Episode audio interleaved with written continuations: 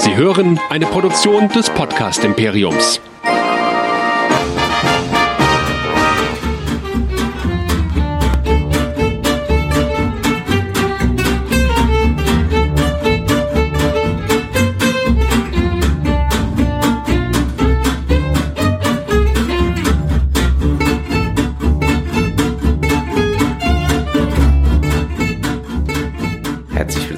Einer neuen Ausgabe von Nerdizismus, dem Podcast für Nerds und Cosplayer. Mein Name ist Chris und mit mir dabei Nerdizist Michael. Hallo. Hallihallo. Heute und für die nächsten Wochen gehen wir mal wieder zurück zu unseren Anfängen. Wir reden über Star Wars. Und nicht nur über Star Wars allgemein, sondern wir werden alle 14 Tage zwei Folgen vom Mandalorian besprechen. Und da freue ich mich schon sehr drauf. Ich hoffe, dass die Serie mir auch eine Freude bereiten wird. Aber bevor wir einsteigen, Michael, wenn jemand mehr über Star Wars, Star Trek oder was anderes hören will, wo kann er das denn tun? Etwas verschnupft kann er dann auf nerdizismus.de gehen, denn da findet ihr alles, was wir bisher gemacht haben, von unserem ersten Star Wars Pod Podcast, äh, bis hin zu unserem aktuellen Podcast über Frozen 2 und so weiter und so fort. Da findet ihr einen Abonnieren-Button, wo ihr draufklicken könnt. Da findet ihr alle Links zu Spotify und iTunes und so weiter, falls ihr uns nicht sowieso schon darüber hört. Und auch unsere ganzen Social Media Links, denn wir sind auf Facebook, Twitter, Instagram, YouTube, Vero sind wir auch manchmal unterwegs, aber wer uns so klassisch schreiben will, kann es auch über info.nerdizismus.de machen. Und wer uns live sehen möchte, den möchten wir an dieser Stelle nochmal an Nerdizismus The Live Show erinnern. Die findet nämlich am 8.2.2020 in Düsseldorf statt. Und da findet ihr alle Infos unter nerdizismus.de slash the live show. Im Moment steht da nur die Location drauf und der, Zeit, und der Zeitpunkt, wann es losgeht. Aber wir versprechen euch, ab nächster Woche gibt's da schon weitere Infos. Ja, wollen wir mal die zwei Folgen besprechen zu dem Mandalorian. Vielleicht mal ganz kurz eine kleine Einführung über die Mandalorianer. Michael, weißt du eigentlich, wer die Mandalorianer sind? Das sind so religiöse Krieger, die auch mal als Kopfgeldjäger unterwegs sind, richtig? Ja, kurz zusammengefasst ist es eine keine Rasse, ja, in dem Sinne, sondern die Mandalorianer sind mehr eine, ja, man könnte fast sagen, eine Sekte. Okay. Die Ursprünge reichen also weit, weit, weit zurück, 20.000 Jahre vor der Battle of Yavin.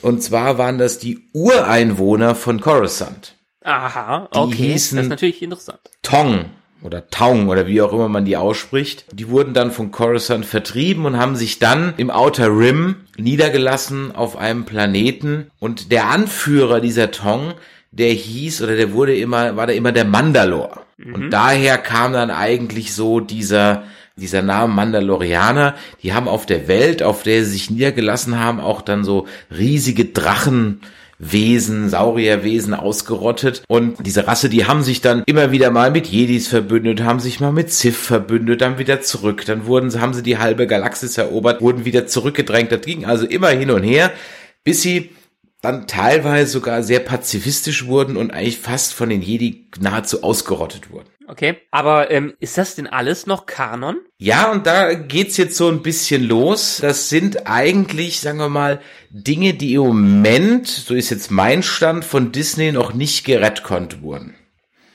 Mhm. Das also sind, sind Teil des Extended Universe. Teil des Extended Universe aus Comics, Büchern, Spielen, auch teilweise aus, ich sag mal einfach Erzählungen von NPCs, zum Beispiel aus Old Republic, wo also diese ganzen Infos herkommen, die dann zusammengetragen wurden. Es gibt auch eine schöne Doku auf YouTube, die werden wir in den Show Notes verlinken, über die Mandalorianer, die geht fast eine halbe Stunde.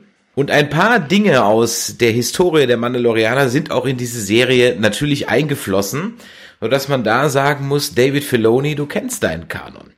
Zum Beispiel die Abneigung des äh, titelgebenden Helden gegen Droiden hat durchaus historische Gründe, denn die Mandalorianer haben ihre schwerste Niederlage gegen eine große Druidenarmee gehabt. Mhm. Und deswegen mögen Mandalorianer eigentlich keine Druiden, außerdem finden sie es unehrenhaft. Das Schlimmste, was einem Mandalorianer passieren kann, ist von einem Druiden getötet zu werden. Ja, okay. Ich meine, du hast jetzt gerade schon Dave Filoni, äh, Filoni ähm, erwähnt, was ein gutes Stichwort ist, weil wir haben ja jetzt mal jemanden, der in der Tat auch mit dem Star Wars Universum sehr vertraut ist und nicht erste Mal an sowas arbeitet. Und das ist äh, ja eine schöne Sache, weil er hat ursprünglich, war er der Showrunner für die ganzen animierten Serien.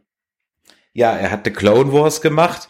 Er hat er äh, auch Rebels gemacht. Hat er auch Resist oder macht er auch Resistance oder hat er auch Resistance gemacht? Ich glaube, auch, dafür ja. ist er auch zuständig, ja. ist er auch zuständig. Also alles, was im Star Wars Universum jetzt seit den Prequels animiert war, ist als Showrunner auf dem durchaus besser werdenden Mist von Dave Filoni gewachsen. Also ich war am Anfang wirklich kein Fan von Clone Wars, von dieser computeranimierten Show. Ich meine, diese Zeichentrick-Anime-Geschichte war ja ganz seltsam. Na, das lassen wir mal außen Naja. vor. Äh, der Style gefiel mir, gefällt mir da immer noch nicht so mit dieser Off-Stimme, die so dieses Intro spricht wie in so einer Wochenschau und so. Das finde ich ein bisschen komisch, aber ich muss zugeben, es gab durchaus die ein oder andere Handlungs-Dreierfolge, denn bei Clone Wars sind das ja immer so drei Folgen, die so eine zusammenhängende Handlung haben. Da gab es durchaus welche, die wirklich interessant waren. Allerdings ist er auch dafür verantwortlich, dass Darth Maul wieder da ist. Und das kann ich ihm nicht so verzeihen. Er ist also so ein bisschen der Kevin Feige, äh, Feige des Star Wars Universums. Das kann man durchaus so sehen. Aber was man Dave Filoni wirklich zugute halten muss, ist, dass er immer versucht hat, so canon-nah wie möglich zu sein. Also natürlich gibt es viele Dinge, die er dann nochmal neu interpretiert, aber es sind keine grundlegenden Game-Changer im Star Wars-Universum. Man kann sich über ein paar Entscheidungen, kann man sicherlich den Kopf äh, schütteln oder auch sich beschweren. Wie gesagt, Darth Maul zurückzubringen war so eine.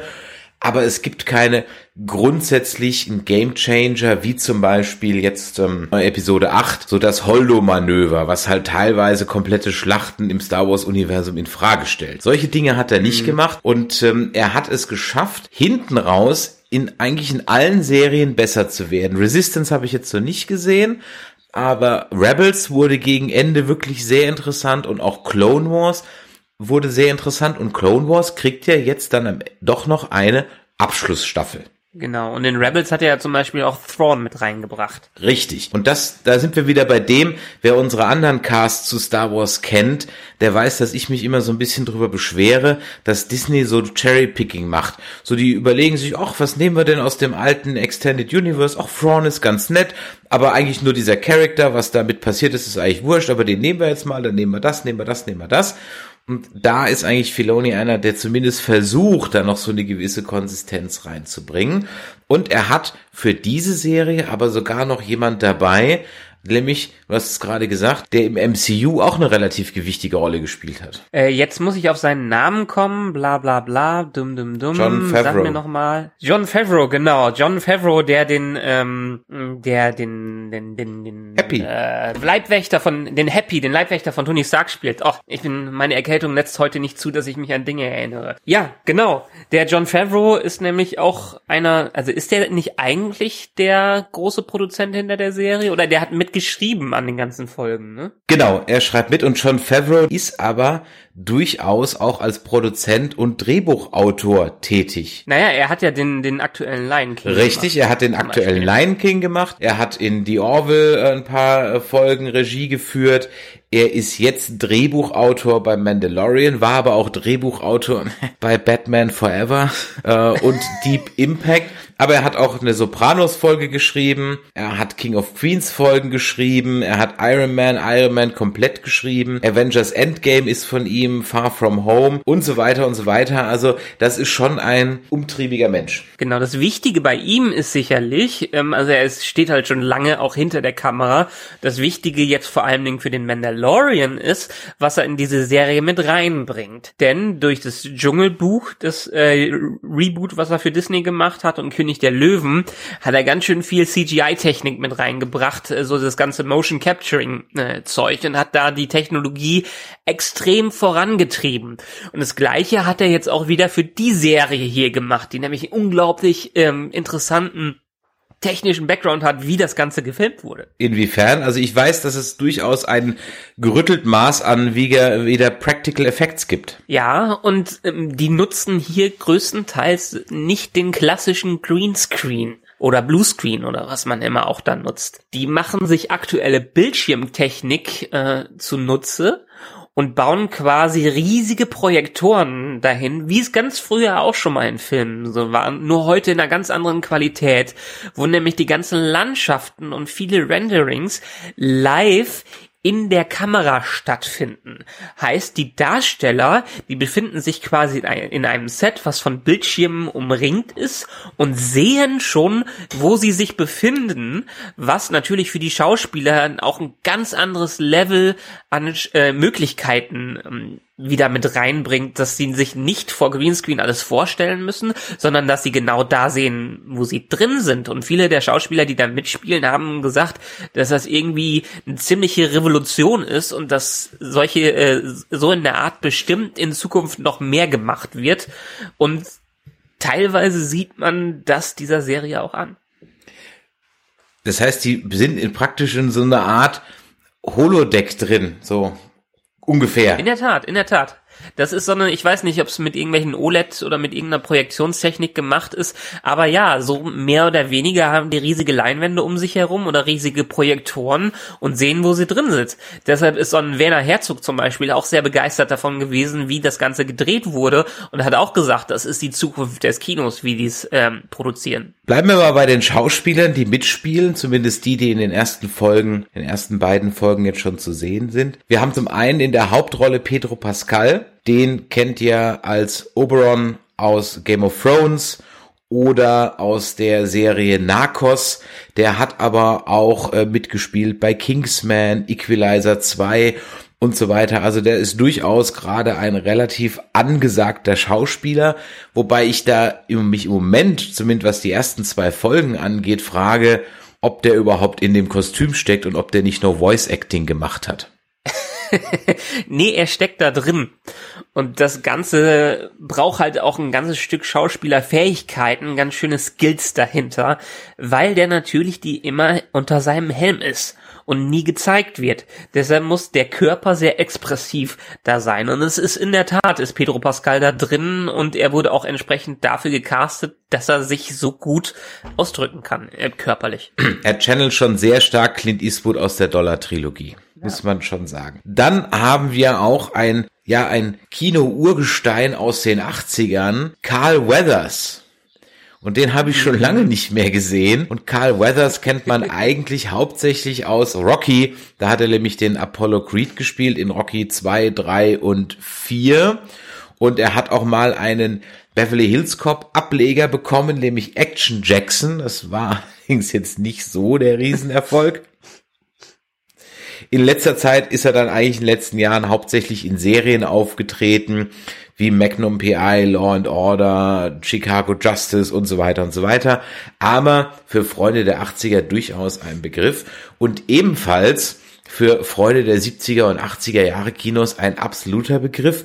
Und das hat mich wirklich überrascht.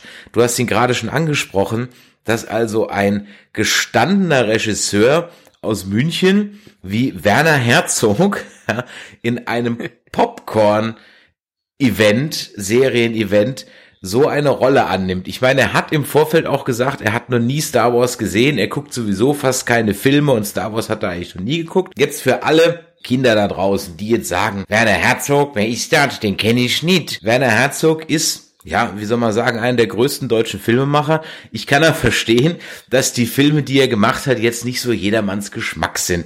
Denn seine größten Erfolge, die er gemacht hat, neben vielen Dokumentationen, die auf Netflix laufen und auch extremst gut sind, also auf Netflix mal Werner Herzog suchen, die Dokus, die da laufen, sind wirklich gut, waren so seine größten Kinoerfolge. Agiere, Zorn, genau, der Zorn Gottes, Fitzcarraldo und Nosferatu, Phantom der Nacht und das sind halt drei Filme von unzähligen Filmen, die er mit Klaus Kinski gemacht hat. Und Klaus Kinski Filme oder Klaus Kinski in Filmen anzugucken, jetzt außer vielleicht bei Nobody ist der größte, ist schwierig. Das muss man mögen.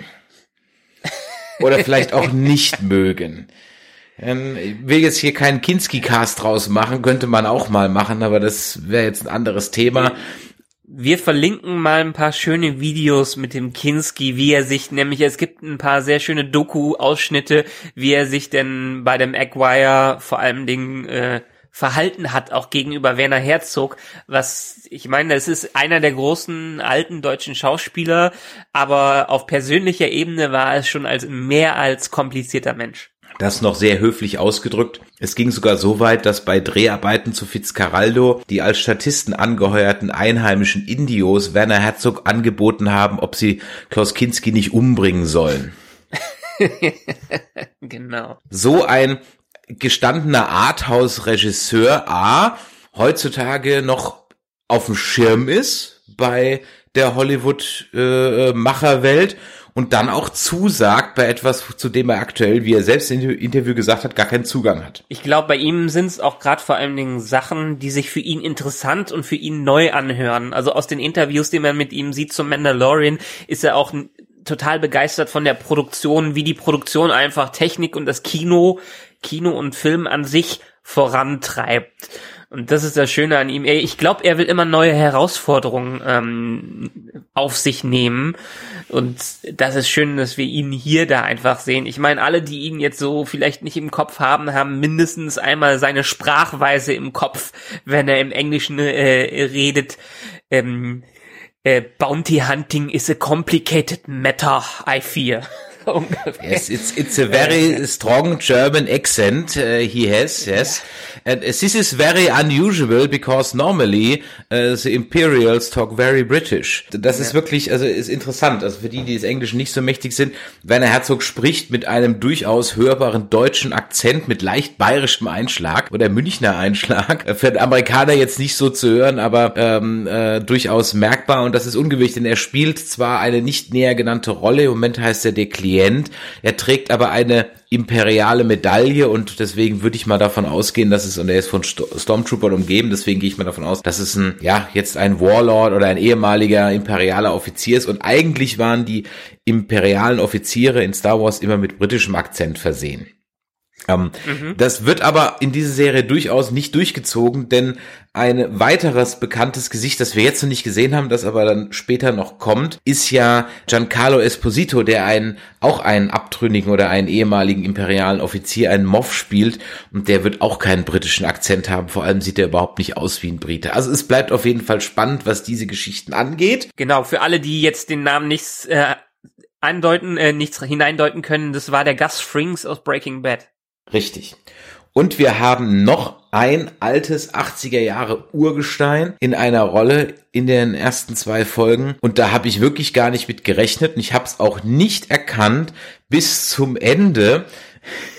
Nämlich, dass der Aknot, ne Uknot, also diese eine eine ähm, ja, schweinsgesichtige Rasse, die man aus Empire Strikes Back kennt, der also unserem Helden auf äh, seiner Reise durchaus behilflich ist. Der wird gespielt von Nick Nolte und auch hier wieder Hä? Wer ist Nick Nolte?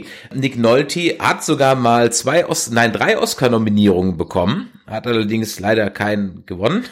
Aber er war zumindest dreimal nominiert, ja, für Herr der Gezeiten, für Der Gejagte und in Warrior.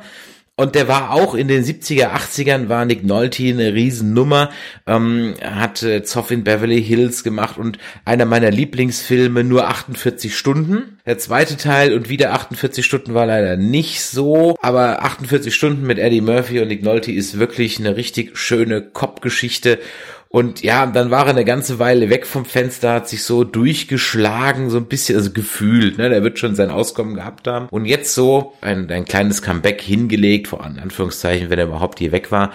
Wobei, wenn man sich die Stimme so anhört, entweder hat er ein gutes Voice-Acting oder macht es nicht mehr lange, weil das klang nicht so gesund, was er da von sich gegeben hat. Ja, ein, einen müssen wir noch erwähnen. Ach, einen müssen wir der noch nämlich erwähnen. in letzter genau, der in letzter Zeit überall aufpoppt und quasi überall ist, nämlich der großartige Taika Waititi. Oh ja, stimmt. Der hat ein Voice Acting hier, denn er spricht den Bounty Hunter Droiden IG-11, nicht IG-88. wer das ist und so kommen wir gleich zu.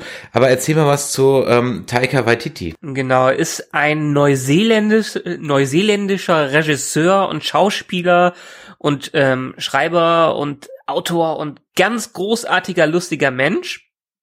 Er hat zum Beispiel die Serie gemacht, ähm, Fünfzimmer Küche Sarg oder beziehungsweise den Film, der auf Englisch heißt äh, What We Do in the Shadows ganz, ganz großartig, aber zuletzt wird man ihn eher davon kennen, dass er nämlich den letzten Torfilm gemacht hat und da in den Avengers-Filmen auch den äh, Kork gespielt hat, diesen Steinmenschen.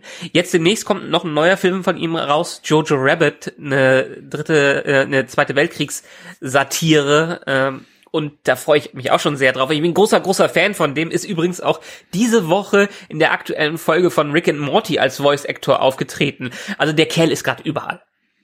Ja, also man hat sich da durchaus ähm, prominenter oder ich sag mal gerade angesagter Person bedient und da kommen ja noch durchaus ein paar mehr. Das sind ja erstmal nur die, die bisher so ihre Auftritte hatten. Ja, worum geht's? Es geht um den Mandalorian, der einen, auch einen Namen hat, wie Pedro Pascal in einem Interview verraten hat. Er heißt nämlich Din Djarin. Man hat ja ganz lange darüber spekuliert, ob das vielleicht nicht irgendwie Boba Fett sein könnte und so weiter. Also nein, ist es nicht. Es ist ein Mandalorianer, ein Angehöriger dieser Kriegersekte. Und dieser Mandalorianer, ja, bekommt einen Auftrag von eben dem Klienten, nämlich in der Form von, gespielt von Werner Herzog, der ihm also sagt, bitte beschaff mir ein Objekt, ein Subjekt, 50 Jahre alt, hier ist der Tracking-Code, such das. Interessanterweise gibt's dazu noch einen Doktor, einen Dr. Pershing, der darauf besteht, dass dieses Headhunter-Subjekt also lebend gefangen werden sollte, wobei das dem Klienten gar nicht so wichtig ist. Und dann macht sich der Mandalorian also auch schon auf auf einen Planeten, der nicht Tatooine ist. Ich habe gerade vergessen, wie er heißt, aber es ist nicht Tatooine, auch wenn es ein Wüstenplaneten ist. Findet da dann mit Hilfe von eben Nick Nolte, dem Ugnot-Charakter, auch das ja das, das, das Objekt der Begierde muss ich dann noch ein bisschen durch eine Ranch schießen, gemeinsam mit einem ebenfalls dort anwesenden, der gleichen Beute hinterherjagenden Kopfgeldjäger-Druiden, nämlich besagtem IG-11. Und dann können sie alle Bösewichter in einem klassischen Western-Showdown äh, umnieten, anders kann man es gar nicht sagen. Und sie kommen dann auch zum, ja, zu ihrem Ziel, nämlich einem Baby und es ist Baby Yoda. Und äh, oh, oh, oh, das ist halt, ja? das ist halt was, was, eigentlich was ganz Besonderes, weil egal ob, korrigiere mich, wenn ich falsch liege, weil ich bin da nicht ganz so belesen, im ganzen Star Wars Universum aktuell, im Extended Universe, in den neuen Reboots quasi, Soft Reboots, haben wir keinen anderen außer äh, Yaddle von Yodas Spezies. Ja, es gibt nicht mal Namen für diese Spezies. Und das ist, das ist auch noch besonders, so besonders daran, weil ich meine, heutzutage wird ja alles erklärt und alles reingedeutet und jedes Mysterium muss irgendwann mal aufgeklärt werden. Aber das ist schon was Besonderes, dass das hier eine der bedeutendsten Fi äh, Figuren der Filmgeschichte nie eine richtige Hintergrundstory bekommen hat, beziehungsweise nie das Mysterium seiner Herkunft geklärt wurde. Und wenn es nach George Lucas geht, soll das auch gar nicht geschehen, denn er hat mehr als einmal mal ausdrücklich sich dagegen verwahrt, der Rasse von Yoda etc. eine größere Backstory zu geben, sondern er war immer ausgelegt als der Weise, der in die Handlung reinkommt, seinen, ja, seinen Input gibt und dann aus der Handlung auch wieder verschwindet. Und äh, genauso war ja, war ja auch Yoda angelegt. Du hast gerade Yaddle erwähnt, das ist ein weiterer Vertreter der Spezies, der auch als Jedi-Meister mit Yoda im Rat sitzt. Und dann gibt's noch einen weiteren Minch und noch zwei, drei andere. Also insgesamt lass es drei, Ach, lass es vier oder fünf, ja. vier oder fünf ähm, Vertreter dieser Spezies sein, über die aber im Grunde genommen eigentlich nichts bekannt ist, außer dass sie wohl sehr stark mit der hellen Seite der Macht sein soll und wie man jetzt in dieser Serie sieht, auch von Haus aus. Ja, das ist nämlich, also wenn wir jetzt die erste Episode besprochen hätten, nur die erste Episode, hätten wir wahrscheinlich ganz viele Theorien darüber gehabt, was wird denn mit diesem Baby gemacht und was kann das Baby? Hat das irgendwelche Kräfte? Ist es gut in der, im Umgang mit der Macht? Und die Serie hält uns da nicht mal lange hin und zeigt uns das schon direkt in der zweiten Episode.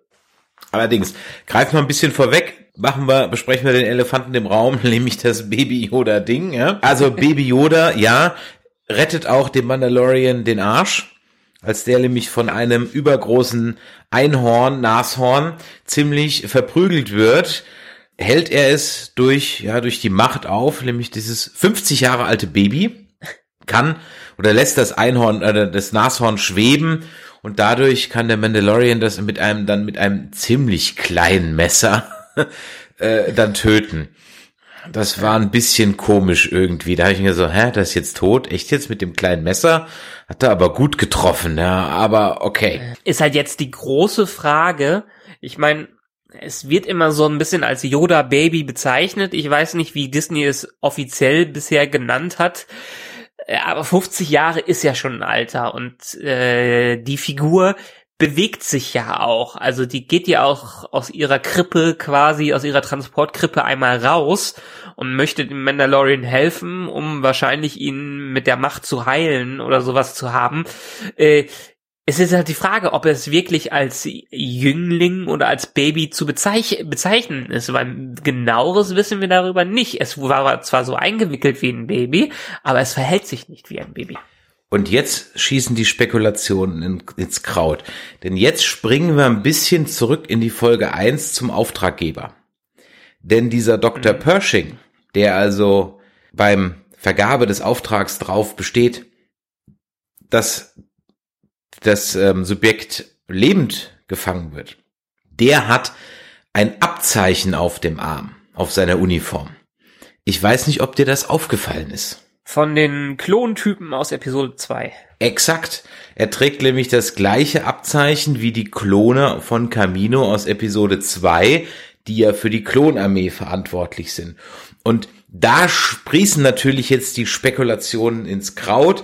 Und welche Theorie mir am wenigsten gefällt, ist, dass das Ganze ein Build-up für Episode 9 ist und dass ein Yoda-Klon ist, der dann in Episode 9 gegen den Imperator kämpft. Gott behüte uns davor. Nein, ich also persönlich glaube ich nicht, dass sie es machen, vor allen Dingen, weil sie immer wieder betont haben im Vorfeld der Serie und was die Serie erreichen will, dass sie ihr eigenes Ding fernab von Filmen aufbauen wollen. Also dass sie deshalb entsprechend keine großen, also sie haben gesagt, sie wollen keine großen Cameos mit reinbringen, weil sie sich nicht abhängig machen lassen wollen von den Filmen. Sie wollen ihre eigene Ecke des Star Wars Universums aufbauen. Und wenn das denn so bleibt, dann fände ich das auch schon ziemlich cool. Also das glaube ich ehrlich gesagt noch nicht so ganz wenn Kathleen Kennedy sagt, das wird so gemacht, dann wird das so gemacht. Also ich, ich bin da skeptisch. Ich wünsche es mir, dass es so ist, aber ich bin sehr skeptisch. Ich meine, Star Wars ist jetzt, bisher ist Star Wars größtenteils das Skywalker-Franchise gewesen. Es ging alles um die äh, neun Teile, die neun Filme, die bisher rausgekommen sind oder bis die acht Filme, die bisher rausgekommen sind es hat sich wenig fernab der bekannten Pfade bewegt. Und ja, ich meine, dadurch, dass mit Teil 9 angeblich ja die Skywalker-Filmreihe äh, abgeschlossen werden soll und die wirklich in andere Ecken gehen wollen, ich meine, alle Prequels, die wir, äh, alle Solofilme, die wir, haha, Solofilme, die wir bisher bekommen haben, haben sich ja als auch mit anderen Figuren, mit bekannten Figuren beschäftigt oder mit bekannten Ereignissen. Aber Star Wars muss als Franchise sich auch in andere Richtungen weiterentwickeln, damit es irgendwann sich auch weiter ausbauen kann, Richtung vielleicht sowas wie das MCU vergleichsweise in der Filmwelt, dass die sich nicht immer alles auf das, äh, auf die Kernstory der ersten Filme konzentrieren. Bin ich grundsätzlich auf jeden Fall bei dir. Vielleicht sollten wir noch diese Serie kurz zeitlich einordnen. Sie spielt nämlich nach Return of the Jedi, aber vor The Force Awakens. Ja. Und zwar Weiß man, wie durchaus. viele Jahre? Ähm, ich bin mir jetzt gerade nicht sicher, aber ich glaube ein oder zwei Jahre nach, nach Return of the Jedi. Also kurz nach dem Fall des Imperiums. Ja, deshalb auch die ganzen Splitterparteien da gerade. Genau. Stand aktuelles äh, Expanded Universe, jetzt das aktuelle Disney Uni Universe, nicht das Legends Universe, ist es also ganz grob so, dass das Imperium mehr oder weniger zersplittert ist nach dem äh, Zerstörung des äh, zweiten Todessterns, sich dann nochmal zusammenrauft und es eine entscheidende Schlacht gegen die Rebellion über Jakku gibt. Und dort über Jakku wird die, wird das Imperium vernichtend geschlagen und zieht sich dann in die sogenannten Unknown Regions zurück. Und dann wissen wir erstmal eine ganze Weile nichts mehr und dann geht's mit The Force Awakens weiter, wo dann ja plötzlich die First Order ist. Und jetzt in The Rise of Skywalker ist dann eben das Imperium wieder da ähm, in den Unknown Regions. Und dazu hatte ich heute Morgen einen ganz schrecklichen Geistesblitz. Möchtest du ihn wissen? Okay. Schieß los. Und äh, liebe Zuhörer da draußen, wenn die das so machen, dann könnt ihr sagen, bei Nerdizismus habt ihr das zuerst gehört. Irgendwie hatte ich heute Morgen die fixe Idee, als ich den Trailer von Episode 9 nochmal geguckt habe und dann der Palpatine da ist. Und ich sehe so diese ganzen Sternzerstörer und bei J.J. Abrams muss ja auch immer ein Schiff aus dem Wasser kommen. Also kommt da so ein Sternzerstörer bestimmt auch irgendwie aus dem Wasser oder äh, aus dem Eis oder so. Aber irgendwie hatte ich plötzlich die schlimme Eingebung einer Szene. Du siehst Palpatine, vielleicht ist Ray irgendwie vor ihm geschlagen oder einer Niederlage nahe oder gefangen oder irgendwie sowas. Und er sagt dann, Execute Order 67. Und dann kommen aus irgendwelchen Planetenlöchern oder aus dem Nebel diese ganz, ganz vielen Sternzerstörer raus. Mhm. Und das Schlimme ist, ich habe irgendwie so das Gefühl, das machen die. Tja, wer weiß. Also ich bin Ich hab auch wenig- ich hab was wenig- wenig, 9 äh. Ich habe wenig Predictions, äh, vor, ich habe wenig Vorhersagen für Episode 9, aber das ist meine Order, Execute Order 67. Ich glaube, jetzt kommt bestimmt. Okay, aber wir wollen zurück zu Mandalorian. Also spielt kurz nach Return of the Jedi und noch lange vor äh, The Force Awakens. Und äh, vielleicht hüpfen wir noch mal so ein bisschen an den Anfang. Ähm, mir ging's so, ich weiß nicht, wie es dir ging. Das ist aber jetzt eigentlich ein Kompliment an alle Fanfilme. Die Fanfilme sind heutzutage so gut teilweise. Besonders im Star Wars Universum. Und ich sage ja auch immer, meine Stormtrooper, mein Stormtrooper Cosplay sieht tausendmal besser aus als alles, was in den Urfilmen an Stormtrooper Rüstungen benutzt wurde. Ja. Also selbst meine, die Karneval zum Party tauglich ist, ist tausendmal besser als das, was die damals in den Filmen benutzt haben. Das fällt einem jetzt besonders bei den HD-Versionen auf. Ist halt 30 Jahre her. Ja, ja, alles gut. Trotzdem konnte ich mir ähm, bis zu einem gewissen Punkt habe ich nur einen Fanfilm gesehen. Also und zwar bis zu der Stelle, wo ich dann Carl Weathers gesehen habe, so das erste bekannte Gesicht.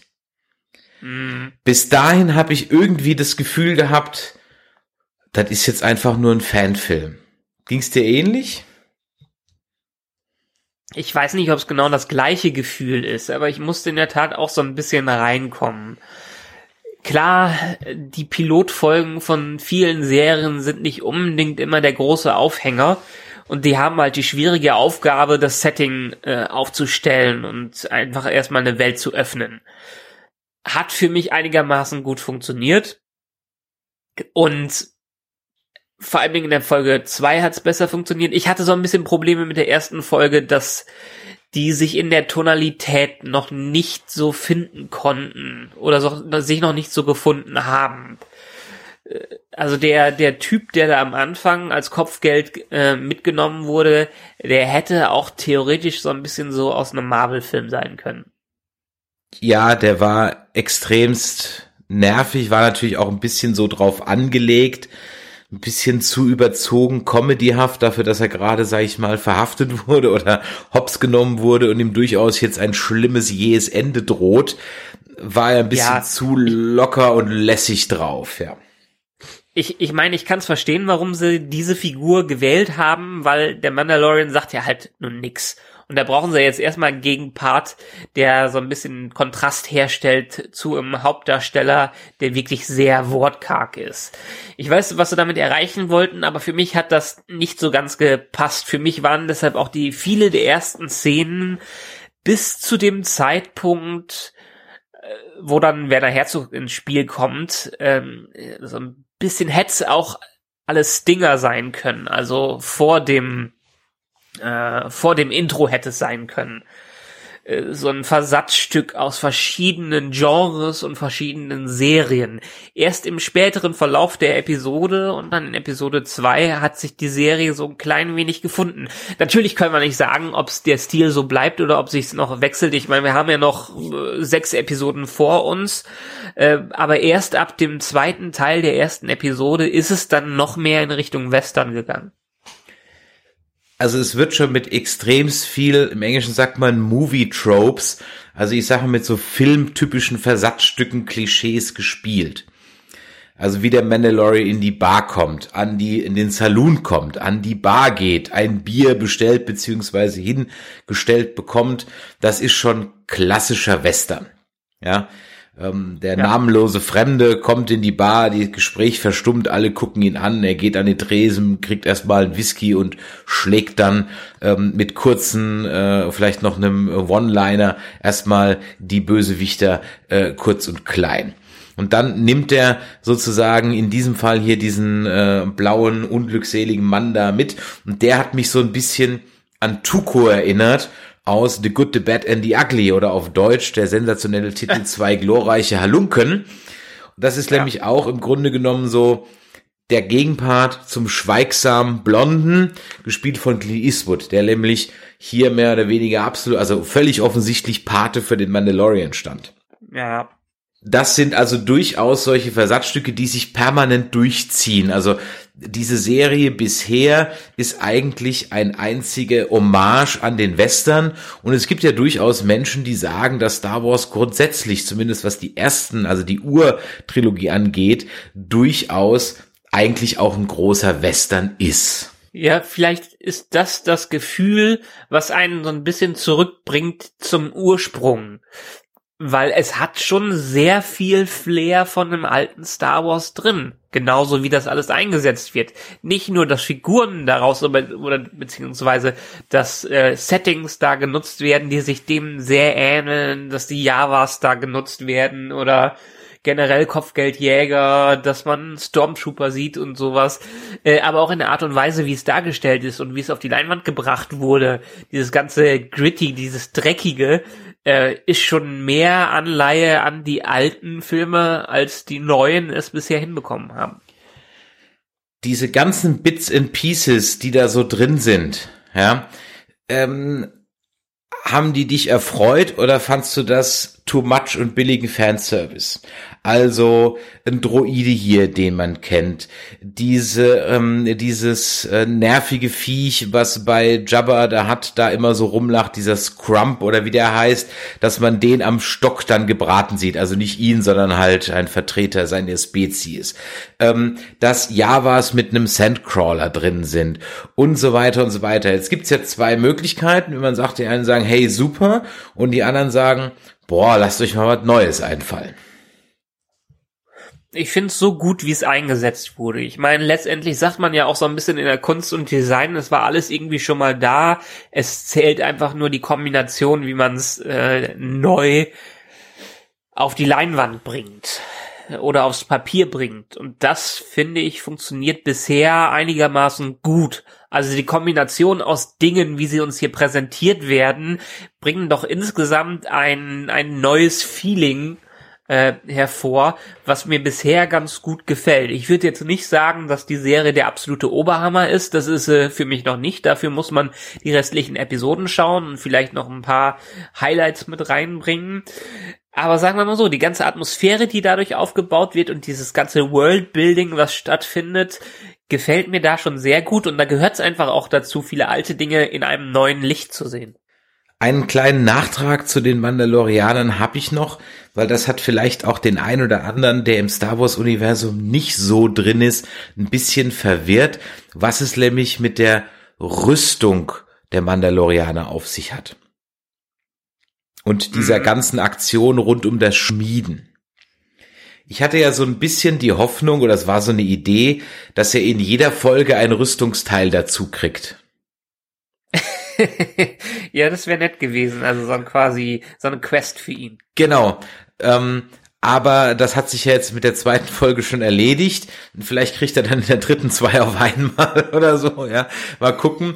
Aber es wird ja ganz am Anfang auch gesagt, ob das Beskar-Stahl ist und ein vielleicht eine, ein Umstand, der noch wichtig wird. Keine Ahnung, wir wissen es nicht. Vielleicht wird es wichtig. Ich sag's euch jetzt schon mal. Beskar-Stahl ist ein weiteres Material im Star Wars Universum neben Durastahl und dieser Beskar-Stahl, den es nur auf Mandalore gibt, also auf der Heimatwelt der Mandalorianer und deswegen höchst selten und sehr wertvoll ist, der ist sogar widerstandsfähiger als Durastahl. Durastahl, Klammer auf, ist unter anderem Darth Vaders Rüstung draus gemacht worden.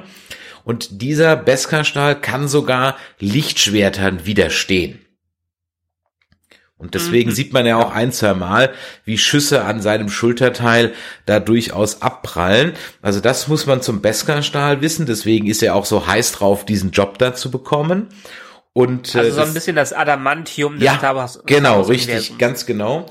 Und das zweite, was man wissen muss, deswegen haben die auch so ein Geschiss drum gemacht um die Schmiederei, ist, dass die Rüstung für einen Mandalorianer sozusagen alles ist. Also ein Mandalorianer definiert sich über seine Rüstung und man kann an seiner Rüstung also sehen, welcher Gattung, welcher Kriegerkaste, welcher Klasse er angehört, welchem Clan er angehört, ist die Bemalung und so weiter. Und dann sieht man ja jetzt bei diesem Mandalorianer, er wird ja auch ähm, von dieser Schmiedemeisterin ja aktiv angesprochen, ob er denn schon ein Zeichen hat. Und er sagt, er hat noch keins. Ähm, der gehört noch keinem Clan an, weil er ja noch eine völlig bunt zusammengewürfelte Rüstung hat. Ich find's ja faszinierend. Ich meine, Boba Fett war in der Originaltrilogie ja so ein Neben artiger Nebencharakter, also der war so neben, neben, neben. Äh, hätte Star Wars nie viel Bedeutung erlangt, dann hätte dieser auch nicht viel Bedeutung erlangt. Aber durch die Fans, die unbedingt mehr wissen wollten, ist eine unglaublich krasse Mythologie auch für einen Nebencharakter aufgebaut worden, der aus äh, für die Macher damals unerfindlichen Gründen ein Riesenerfolg geworden ist. Naja, ich sag mal so, er hat halt mit Abstand das coolste Rüstungsdesign in ganz Star Wars finde ich. Ja. Also das ist einfach ja, die most badass Rüstung und das war macht natürlich die Faszination dieses Charakters halt aus. Dazu diese Wortkargheit, der ja immer schon an so einen wortkargen Ganzlinger Charakter angelehnt war, wobei ja Boba Fett in Empire Strikes Back nicht das erste Mal aufgetaucht ist. Der Charakter an sich ist schon viel älter. Ja, Genau, das hatten wir mal als Quizfrage. Der wurde in irgendeiner Disney-Show früher äh, schon gezeigt, bei einer, irgendeiner Disney-Parade, richtig? Oder nee, mm. oder in irgendeiner Stadt wurde der bei einer Star, bei irgendeiner Parade aufgeführt. Nee, der hatte seinen ersten Auftritt als Zeichentrickfigur in einer Sektion des berühmt-berüchtigsten Holiday Specials. Okay. Und die Waffe, die der Mandalorianer hat, ist auch die Waffe, die Boba Fett in diesem Holiday Special hat. Dieses lange Gewehr mit den zwei Zinken vorne. Mhm. Und äh, wenn der Mandalorianer da dieses Reittier hat, dann ist auch dieses Reittier nachempfunden sehr frühen Zeichnungen von Ralph McQuarrie, die also einen Boba Fett sehr ähnlich aussehenden Charakter auch auf so einem ähnlich aussehenden Reittier zeigen. Mhm. Und es gibt noch eine weitere Anspielung auf dieses ominöse Christmas Special, das äh, da sich ja darum dreht, dass Luke, äh, Han und Leia Chewie rechtzeitig nach Kashyyyk bringen muss müssen, damit der gute Chewie mit seiner Family Life Day feiern kann, was also sozusagen das Weihnachten im Star Wars Universum ist. Ähm, wer das mal sehen möchte, äh, es ist sehr lustig anzuschauen, man braucht aber auch starke Nerven, äh, kann man auf YouTube durchaus mal Star Wars Holiday Special suchen und dann findet man das. Und dieses Holiday Special, was also unter Fans wirklich berühmt berüchtigt ist, weil es einfach grottenschlecht ist, ist wirklich gnadenlos schlecht. Ähm, das wird ja von diesem blauen äh, äh, Alien ganz am Anfang ja durchaus auch mal erwähnt. Ja, I'll be home for hope, hope I will be home for Life Day, sagt er ja. ja. Ich muss dich aber trotzdem jetzt korrigieren. Weil ich weiß nämlich, dass wir unseren Promis auf diversen Cons mal Fragen gestellt haben. Und eine dieser Fragen war in der Tat, was war Boba Fetts erster Auftritt? Und Boba Fetts theoretischer erster Auftritt war nicht im Star Wars Holiday Special. Jeden Fall ist er wirklich in der Tat bei einer, äh, einer, einer Ferienparade oder einer Holiday Parade in äh, San Anselmo County äh, aufgetreten, was quasi das Herzstück von Lucasfilm damals war, wo wir nämlich neben Darth Vader eine Figur ne äh, gehen sehen, äh, die sehr stark an Boba Fett erinnert und die auch später Boba Fett inspiriert hat. Das war aber, ich lese es gerade nach, das war aber 1980. Das Holiday Special ist von 78. Nee, aber diese Parade war sogar noch früher. Ja, okay.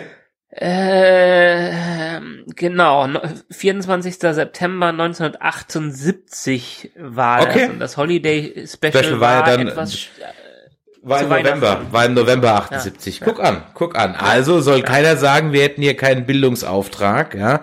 Liebe Nerds genau. da draußen. Zwei Punkte. Und Fun Fact hierzu übrigens auch. Äh, John Favreau ist ganz stark dafür.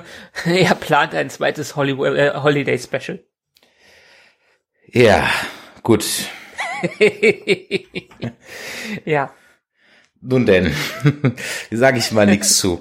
Es gibt aber noch zwei äh, Easter Eggs, naja, vermeintliche Easter Eggs oder ich sag mal Easter Eggs, die Fans gerne sehen würden, aber man nicht genau sagen kann, ob es wirklich welche sind. Denn als besagtes blaues Alien durch die Razor Crest, ich glaube, so heißt das Schiff vom Mandalorian, läuft, schaut er sich ja die aktuelle Beute des Kopfgeldjägers, die dort in Carbonit eingefroren sind, an. Okay, und da ist einer, ein Bekannter zwischen, oder? Naja, der weibliche Gefangene sieht ein bisschen aus wie Kathleen Kennedy und der männliche Gefangene ein bisschen aus wie George Lucas.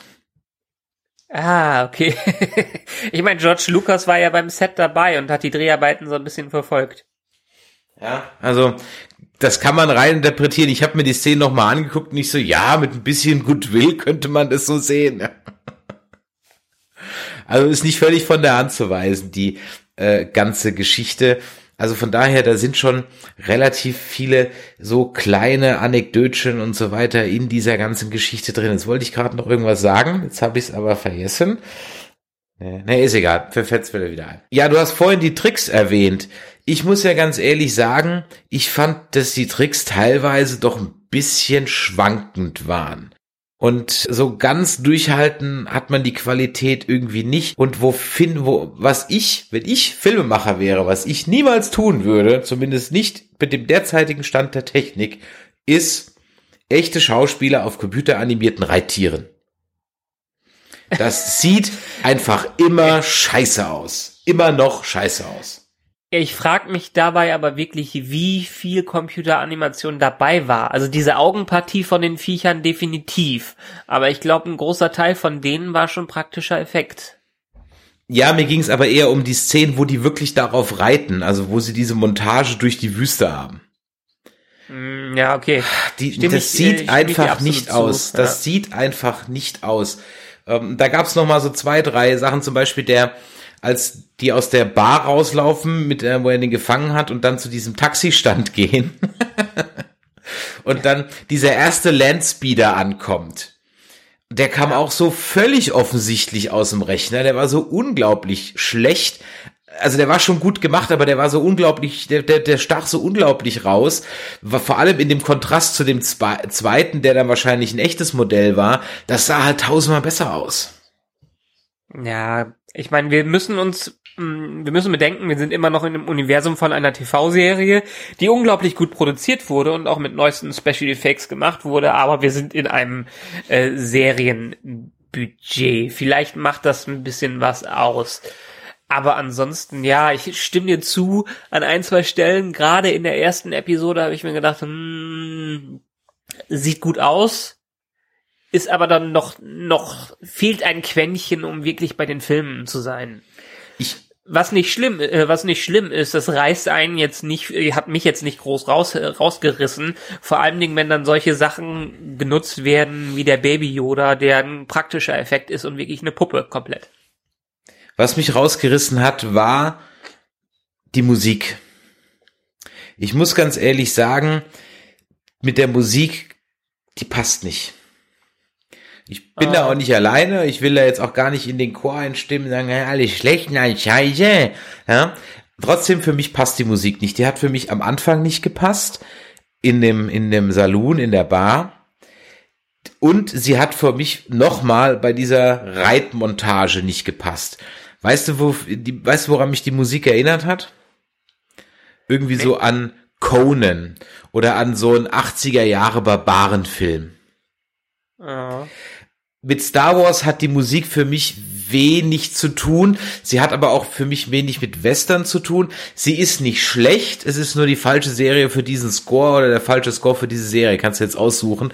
Ich finde sie nicht schlecht. Die ist handwerklich auch gut gemacht. Und ich möchte auch nichts gegen den Menschen sagen, der die komponiert hat. Aber für mich ist Star Wars halt irgendwie so ein bisschen mehr John Williams. Und das hat man ja. Und das Mehr muss man Fanfare. ja. Mehr Fanfare, ganz genau. Ähm, mehr Indiana Jones, aber auch da gibt's ja eine schöne Referenz in der zweiten Folge. Ähm, und das hat man ja in, in The Rogue One oder in Solo durchaus geschafft. Bei aller Kritik an diesen beiden Filmen. Aber der Score war echt gut und hat sich nahtlos eingefügt, hat eigene Themen herausgebracht, eine eigene Note gesetzt und ist trotzdem dem Grundtenor treu geblieben. Das hat mir ein bisschen gefehlt, aber ich sag mal, wir sind in der ersten Staffel, das kann man ja noch ändern. Genau. Eine zweite wurde in dem Sinne auch schon bewilligt. Ich meine, wir haben auch schon bei Star Trek und Co. mal drüber gesprochen.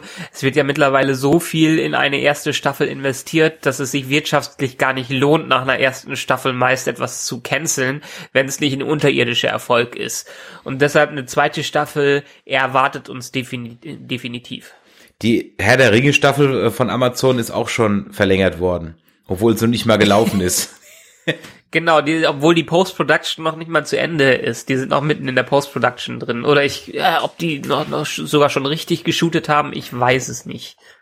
Ja. Aber übrigens auch hier fällt mir gerade mal ein, da wir eben über die Special Effects geredet haben.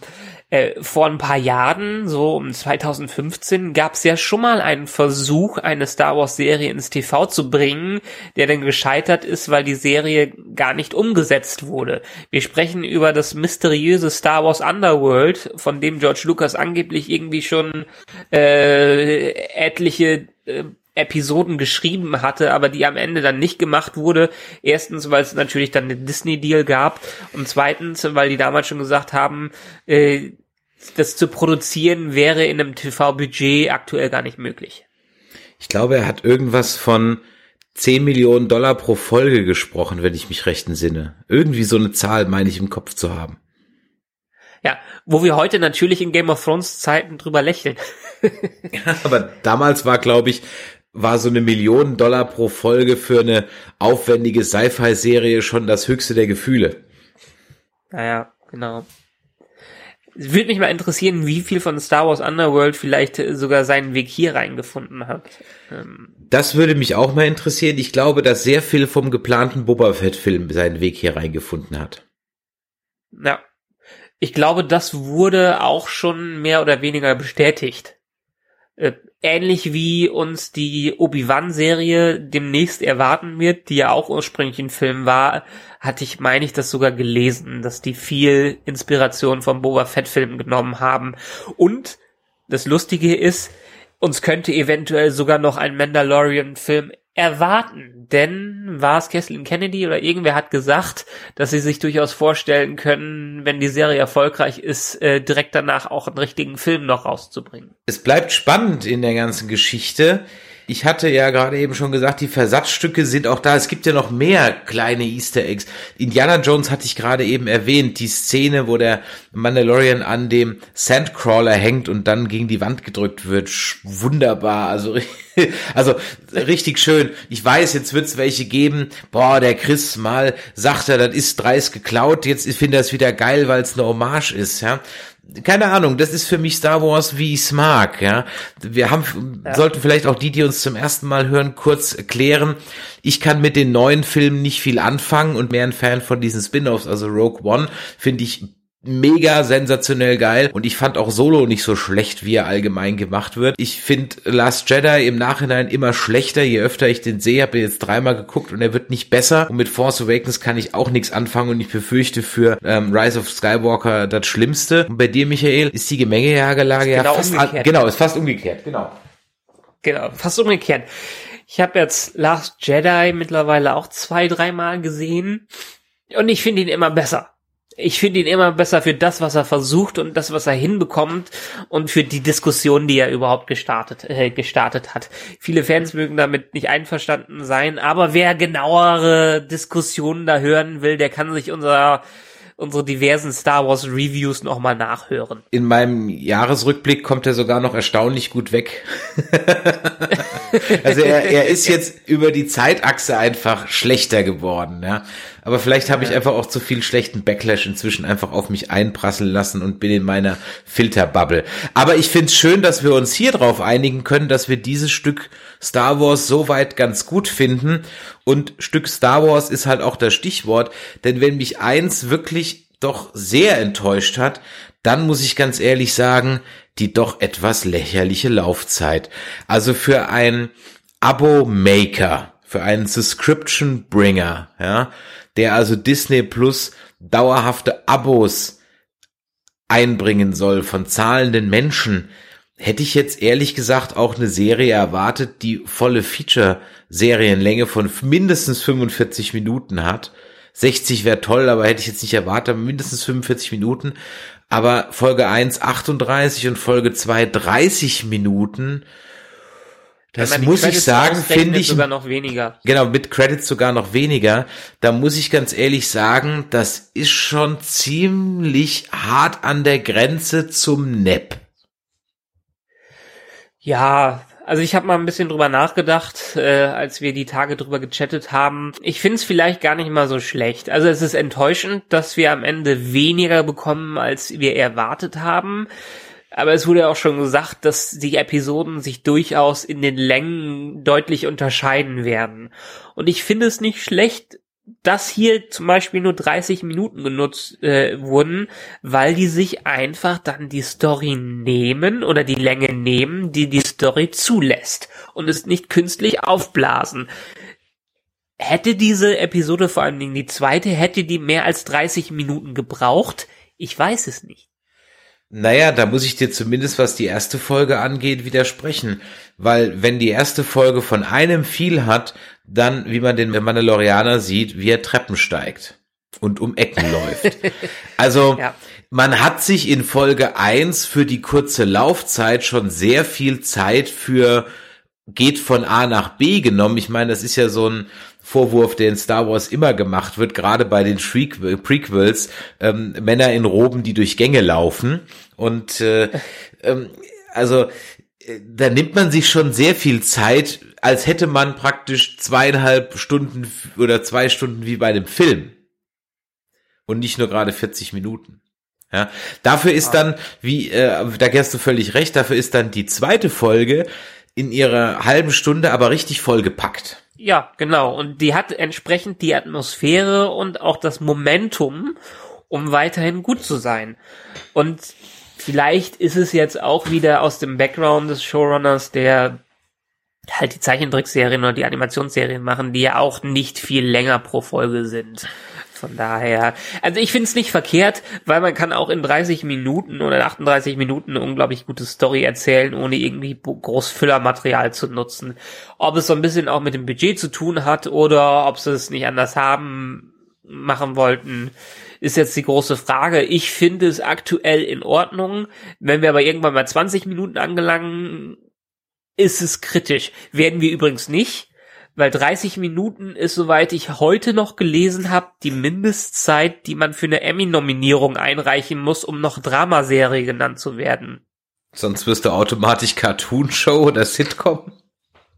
Ge genau, irgendwie werden, äh, ich glaube, Comedies dürfen unter 30 Minuten sein, aber wenn du dich Dramaserie nennen willst und eine Episode für eine Dramaserie einreichen möchtest, dann musst du mindestens 30 oder 32 Minuten lang sein.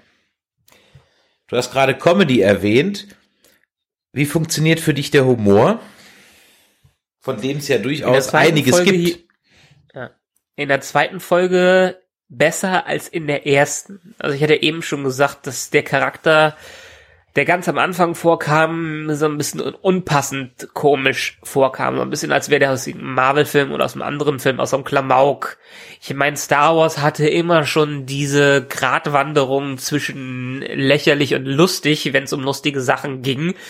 Aber äh, in der zweiten Episode hat's für mich ganz gut funktioniert. Diese Sidegags, die immer damit drin sind, die Javas haben gut funktioniert. Äh, dass der da vom Sandcrawler geschmissen wird, wie, wie der in dem Sandcrawler drin sitzt, Ja, auch das, großartig. das war großartig. Das war wirklich großartig.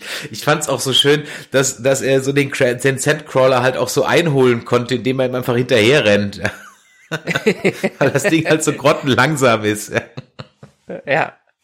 Und da hat man jetzt erstmal ein Gefühl für die Größe von dem Ding bekommen, weil in den Serien äh, war das einem gar nicht, in den Filmen war einem das gar nicht so bewusst, dass, jedenfalls mir nicht bewusst, dass der doch gar nicht mal so groß ist, sondern genau die richtige Größe für Javas hat. Ganz genau. Also das war wirklich einfach ein, ein schöner Gag. Und auch die Nummer mit dem Fellei war auch mal irgendwie ganz lustig, ja. Und dass sie dann da auf dieses Ei dann so scharf sind. Ähm, ja, das war wirklich, äh, für mich hat der Humor funktioniert. Es war äh, kein Pipi-Kaka-Humor, es war nett. Und wer äh, auch für mich extrem gut funktioniert hat, muss ich ganz ehrlich sagen, da habe ich mich als Kind auch schon, als ich die Actionfigur in der Hand hatte, immer gefragt, wie der eigentlich funktioniert, war dieser Bounty Hunter Roboter IG-11.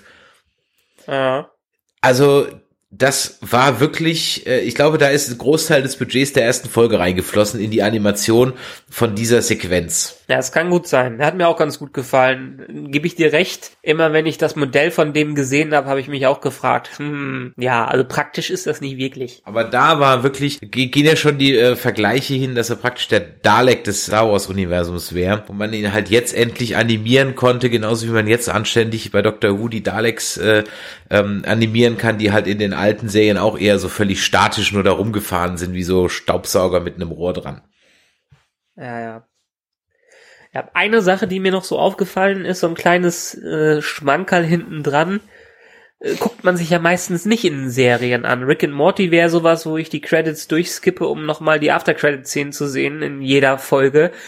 Aber die Credits, zumindestens die ersten paar Minuten, diese Illustrationen, die sie da drin benutzen, schaue ich mir gerne an, weil die sehen toll aus. Absolut.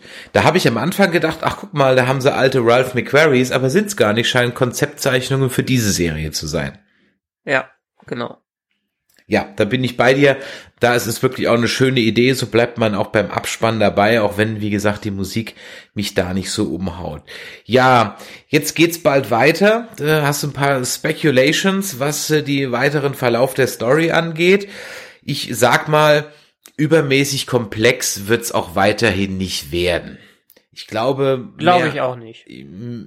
ich würde einfach mal jetzt wagen, irgendwie entdeckt der Mandalorianer sein Herz, Schrägstrich sein Gewissen für das Yoda-Baby und liefert's halt dann nicht ab, warum auch immer, und äh, wird dann praktisch vom Klienten und äh, Imperiumsüberbleibseln gejagt.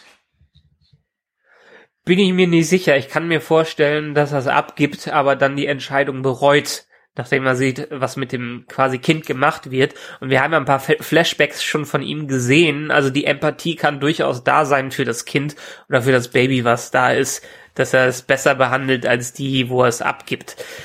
Aber ich bin jetzt wirklich, also ich habe nicht so große Spekulationen. Ich hoffe auch, dass es sich nicht um einen Klon handelt, weil ein Klon fände ich schon eine ziemlich billige Story. Ansonsten, aus dem Trailer haben wir ja schon ein paar Szenen gesehen, die jetzt da kommen. Ich bin gespannt, was uns so erwartet, aber ich kann es wirklich noch nicht einschätzen. Ja, es bleibt auf jeden Fall spannend. Was auch spannend ist, ich bin habe zurzeit so ein bisschen so Star Wars Wochen, ja. Was auch spannend ist, ist äh, das Spiel, das ich gerade spiele. Ich habe nämlich jetzt auf der PlayStation 4 angefangen Star Wars Fallen Order zu spielen. Okay, ist es gut? Ich sag mal so, wenn du auf Assassin's Creed und Prince of Persia mit Lichtschwertern stehst, dann wird dir es gefallen. Okay. Hat's ein bisschen was von Uncharted? Ich habe Uncharted nie gespielt, deswegen kann ich es dir nicht sagen. Aber es hat okay. definitiv was von Prince of Persia und von ja. äh, von Assassin's Creed. Also es ist extrem viel. Also es, es hat keine Open World, wie jetzt Assassin's Creed jetzt hat. Ja, das, ja. das gibt's nicht. Also diese Level gaukeln dir zwar ein bisschen Open World vor, sind's aber nicht. Die tun nur so am Ende des Tages. Die sind extremst groß, die also Level. Du läufst mehr oder weniger festen Faden. Genau. Die sind aber, die sind sehr groß, die Level, sehr verzweigt. Es gibt dann immer wieder Abkürzungen, die man dann so nach und nach freischaltet, beziehungsweise die man halt so nach und nach erkundet, um dann immer wieder was zu haben.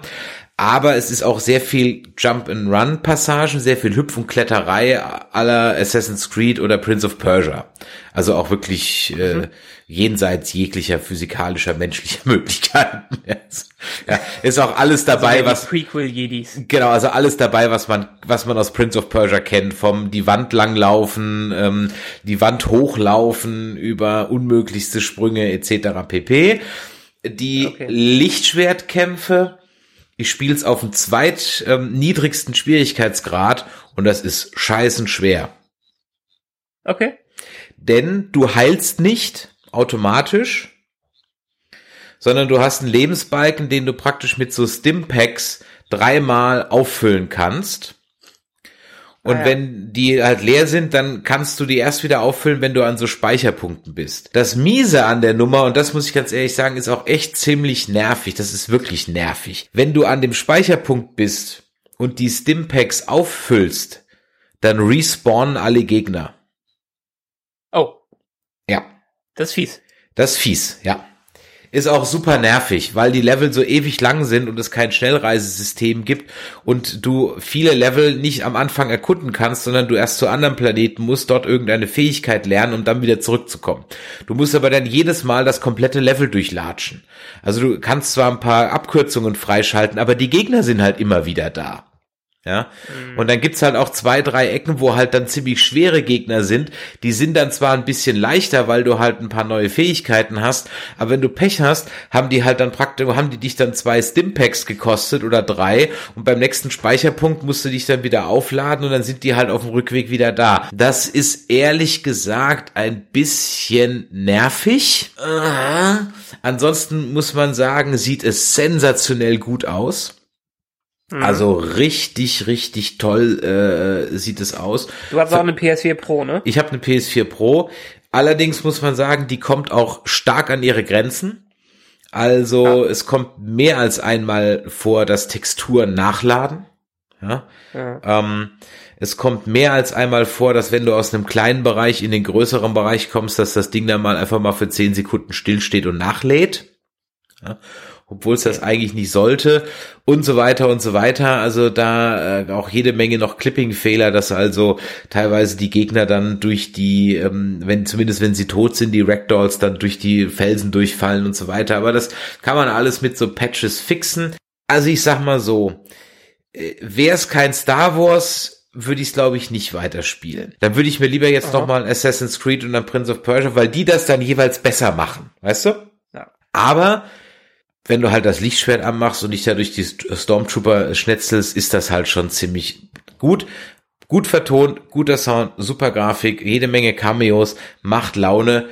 Ob man es für einen Vollpreis sich jetzt anschaffen muss, weiß ich nicht, aber wenn das als Budget raus ist für 30 Euro, absolute Kaufempfehlung. Also warten bis zur PS5, dass auch alles schön geladen wird, weil die soll ja abwärtskompatibel sein und dann kann man es zocken. Ja, aber wie gesagt, man muss auf diese Art von Spielen stehen, weil wenn nicht, dann wird einem das auch keinen Spaß machen. Also wer mit Assassin's Creed und mit Prince of Persia und vielleicht halt auch mit Uncharted, ich muss endlich mal Uncharted spielen, nichts anfangen konnte, der wird damit auch nichts anfangen können, weil es ist halt viel Lauferei, viel Kletterei, Schalter hier, Raum da, Kugel hier reinschmeißt. Auch die Rätsel sind nichts Neues, Kugel hier, äh, Knopf da und so weiter. Also, ja. Aber es sieht super aus, es macht Spaß und ich bleib dabei. Hat ungefähr 20 Stunden Spielzeit. Ich leite mal Uncharted 4 aus, weil das ist eines der größten Spiele, eines der besten Spiele, die es gibt.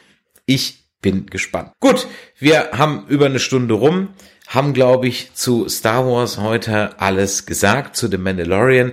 Dann hören wir uns in dieser Reihe in ungefähr 14 Tagen wieder, wenn die nächsten zwei Folgen raus sind. An dieser Stelle, wenn euch das heute hier gefallen hat, dann mal ein Däumelein nach oben und ran an die Tasten und bei iTunes mal eine nette Rezension geschrieben. Und auch wenn es euch nicht gefallen hat, schreibt's auch auf. Da freuen wir uns wirklich immer drüber. Ihr könnt auf nerdizismus.de unter dieser Folge etwas posten oder uns über die Social Media Kanäle erreichen oder an info@nerdizismus.de. Michael, mir bleibt zu sagen, erhol dich gut, werd wieder gesund jung, ne? Jo, muss ich. Ja. Und in diesem Sinne, macht es Jord, bis die Tage, möge die Macht mit euch sein. Ciao. Tschö.